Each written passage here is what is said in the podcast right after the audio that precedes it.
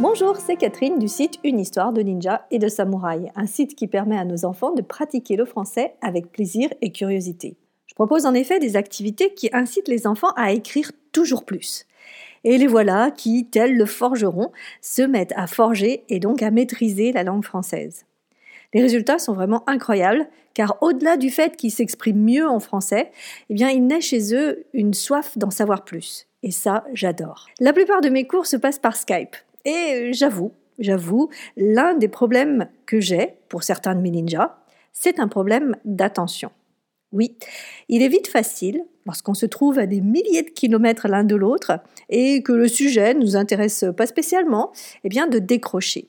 Plusieurs signaux m'alertent. Le regard fuyant, euh, l'enfant qui fait autre chose, il gribouille, il joue avec son stylo, euh, l'enfant qui ne comprend pas la question que je lui pose alors que c'est quelque chose qu'on vient de voir. Bref, tous ces signaux que je détecte me permettent d'adapter ensuite mon enseignement pour rattraper l'intérêt de l'enfant, pour capter de nouveau son attention. Je sais que c'est quelque chose que vous aussi, parents, vous vivez. Euh, c'est pourquoi le thème de ce podcast sera vous l'aurez deviné, comment développer l'attention et améliorer la concentration de nos enfants. Alors essayons d'abord de trouver les causes de ce manque d'attention. La première, et celle que je rencontre le plus souvent, c'est tout simplement la fatigue. Euh, le cerveau est saturé, surtout après une journée de cours. Il suffit alors que euh, la curiosité, la motivation ne soient pas au rendez-vous pour que l'esprit s'échappe ailleurs, en rêverie par exemple, et qu'on n'ait plus cette concentration nécessaire. Alors ça nous arrive à tous à un moment ou à un autre, et il est important de savoir se montrer du coup compréhensif dans ces moments-là. La deuxième cause, c'est le manque d'exercice. Je cueille parfois des élèves juste après l'école, un goûter encore dans la bouche, mais je peux sentir leur excitation. Le fait de se défouler, de courir, de laisser son corps s'exprimer et son esprit vagabonder est absolument essentiel à mon avis. C'est vraiment une hygiène de vie nécessaire. L'oxygène aère le cerveau, le corps se dépense et envoie de la dopamine, cette hormone qui permet un boost pour le reste de la journée. Et sans tout ça, eh bien, le, le cerveau est confus. Il faut répéter de nombreuses fois une même règle de français pour qu'elle soit enfin comprise l'esprit a tendance à se refermer alors qu'on aimerait au contraire qu'il s'ouvre. Donc, vous l'avez compris, plus d'exercice physique. La troisième cause, qui est plus préoccupante, c'est ce que j'appelle le manque d'entraînement.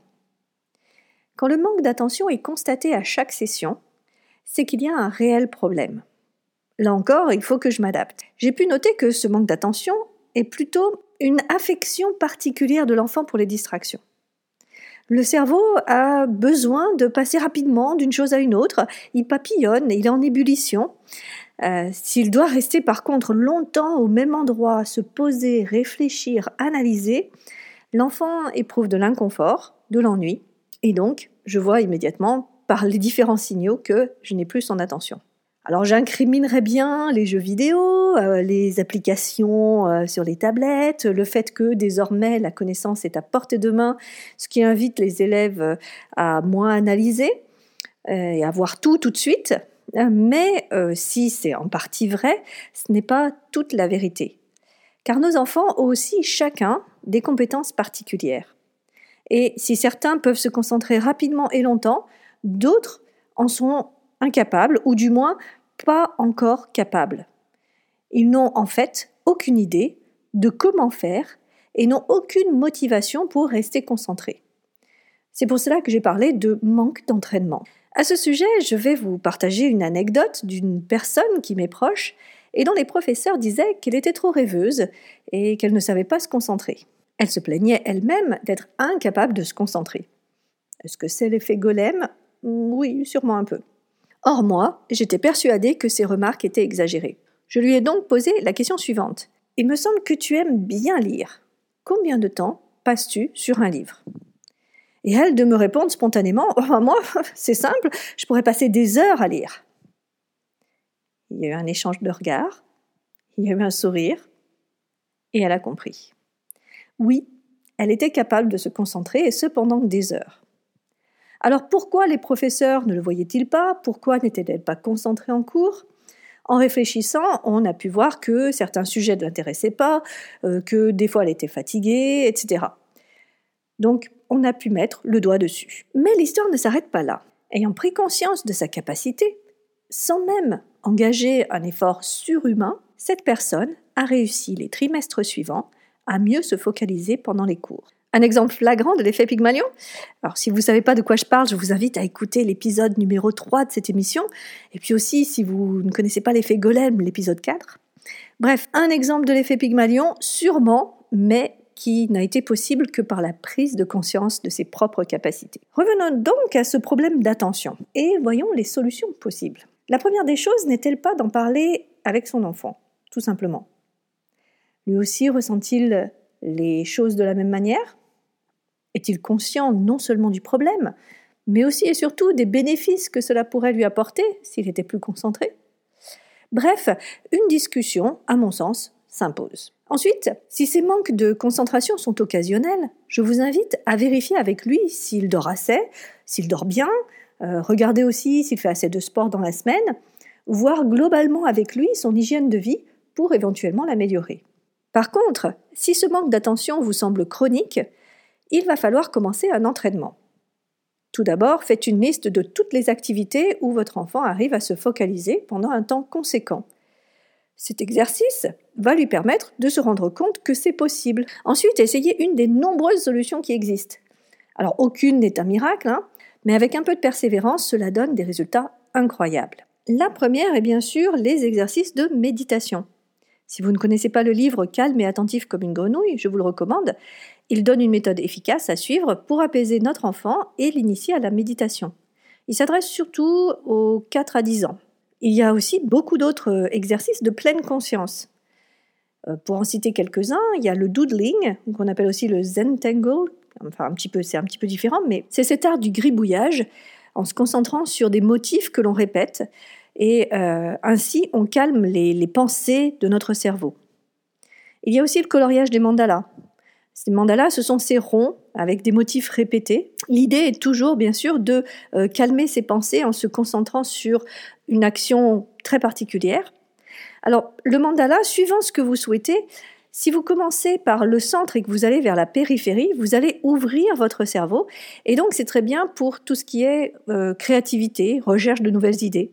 Inversement, si vous commencez par la périphérie et finissez par le centre, votre cerveau se recentre et va donc focaliser sur une chose en particulier.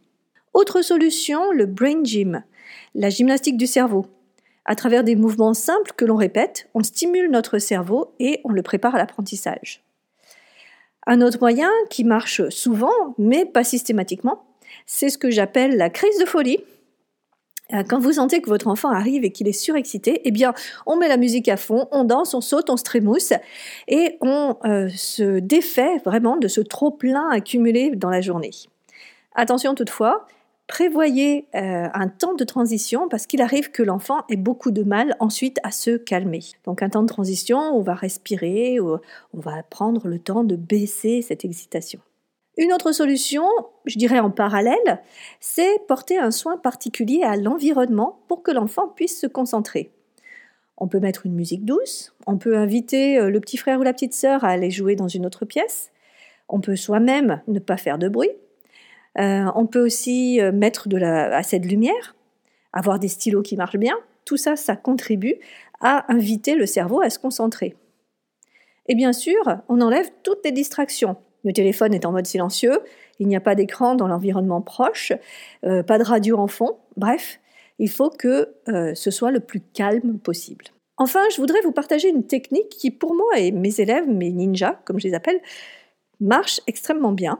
C'est la technique dite Pomodoro. Pomodoro veut dire tomate en italien, et il s'agit de ce minuteur que l'on utilise dans la cuisine, d'où la forme de la tomate, pour, euh, par exemple, faire cuire des pâtes. Ici, l'idée est de dire à son cerveau, nous allons travailler tant de temps. On lance le minuteur, on se concentre sur un travail pendant le temps euh, qu'on a décidé auparavant, et lorsque ça sonne, on arrête. Le fait de donner un temps limité permet au cerveau d'être rassuré et il va mettre tout en œuvre pour que ce temps soit le plus efficace possible. Il va avoir vraiment tendance à mettre toutes ses ressources au service de ce travail, parce qu'il sait que ça va se terminer. L'idée est d'ensuite se reposer pendant une dizaine de minutes et d'y retourner pour 25 minutes. Alors les temps peuvent bien sûr être modifiés selon votre propre rythme, bien sûr. J'utilise cette technique Pomodoro pour faire ce que j'appelle des sprints. C'est-à-dire que, euh, alors je ne mets pas 25 minutes, c'est beaucoup trop long, mais je dis, voilà, dans les 5 prochaines minutes, nous allons écrire, juste écrire, et ça permet à l'enfant de se lancer dans l'écriture. Donc si votre enfant a du mal à se concentrer, pourquoi ne pas lui proposer de travailler d'abord 10 minutes, puis le lendemain 15 minutes, puis ensuite 30 minutes, etc., pour l'amener finalement à se concentrer de manière plus durable? Voici donc euh, des solutions possibles. Il y en a sûrement d'autres, peut-être en connaissez-vous d'ailleurs. Euh, je vous invite à les mettre en commentaire sous ce podcast pour que tout le monde puisse en bénéficier. Un dernier aparté pour finir, sachez que la concentration à tout prix n'est pas une fin en soi. En effet, si une personne prévoit euh, par exemple 4 heures de révision pour un examen, elle aura beau être hyper concentrée, ça ne sera pas efficace. J'en reparlerai plus précisément dans un autre épisode, mais sachez qu'en fait, au bout d'un moment, notre cerveau sature. Il a besoin de temps pour assimiler les informations, il a besoin de pauses. Les pauses sont aussi importantes que les temps d'apprentissage et servent aussi à mieux se concentrer. Voilà, c'est tout pour aujourd'hui. Est-ce que vous avez aimé? Si oui, ce serait vraiment super sympa de me le faire savoir en mettant 5 étoiles sur iTunes. Vous pouvez aussi ajouter un petit commentaire, j'adore.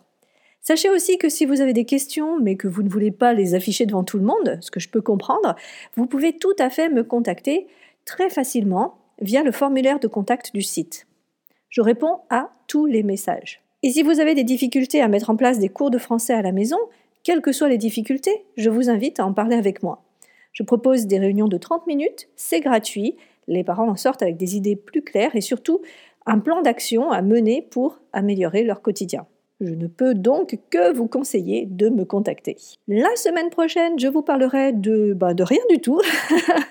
en effet, euh, ici, c'est les vacances. Et donc, il va m'être difficile de trouver le temps nécessaire pour enregistrer ce podcast. Mais on se retrouve la semaine suivante. Euh, je vous parlerai de la gestion du temps et de comment mettre en place un planning. De très bonnes vacances pour ceux qui, comme moi, en ont. Et puis, sinon, pour tout le monde, à bientôt pour la suite des aventures. Bye bye